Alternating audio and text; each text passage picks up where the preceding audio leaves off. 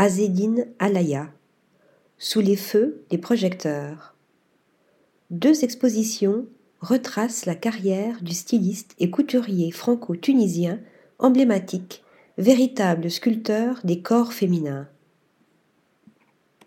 Azedine Alaya, 1935-2017, a laissé une empreinte indélébile dans l'histoire de la mode dès les années 1980.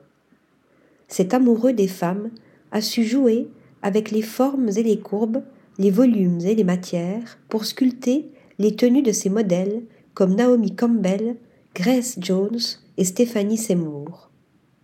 Ses plus belles coupes ont été réalisées pour Greta Garbo, Arletty et Louise de Villemorin.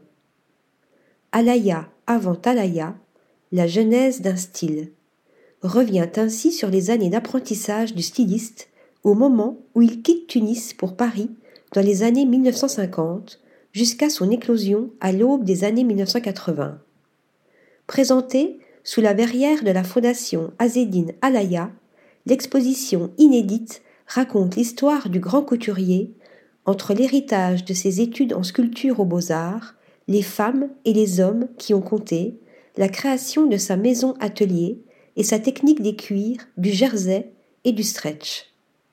Le tout ponctué par une sélection de robes et de créations de ses débuts qui ont créé le style Alaya. Esthétique intemporelle.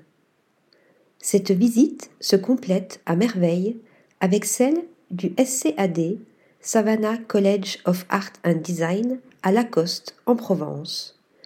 L'exposition Azedine Alaya, l'art de la mode, a été lancée à l'occasion du 20e anniversaire de l'implantation mondiale de l'université américaine.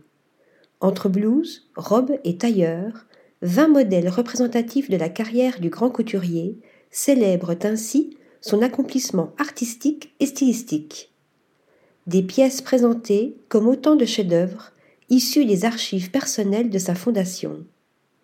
Ce virtuose de la coupe et des proportions, que l'on voyait souvent revêtu de son costume chinois noir iconique, est considéré comme le dernier héritier de la grande tradition des couturiers sculpteurs architectes.